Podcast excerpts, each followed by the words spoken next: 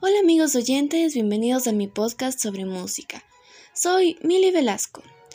En este capítulo les voy a hablar sobre un género musical que en la actualidad no se escucha con tanta frecuencia. Ustedes ya deben estar imaginando de cuál hablaré.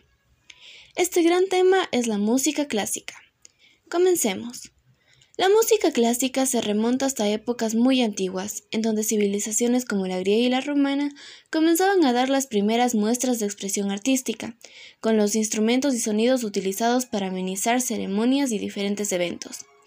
Los principales exponentes de música clásica son eh, Johann Sebastian Bach, músico de origen alemán que también se destacó por su gran dominio del violín, Wolfgang Amadeus Mozart, Compositor nacido en Austria, el piano fue el instrumento que mejor se le daba, aunque también era bastante diestro con el violín.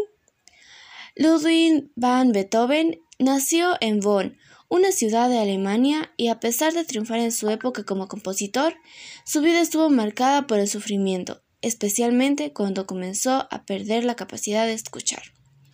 Frederick Chopin, pianista originario de Varsovia, y que ha sido considerado uno de los mejores músicos del romanticismo.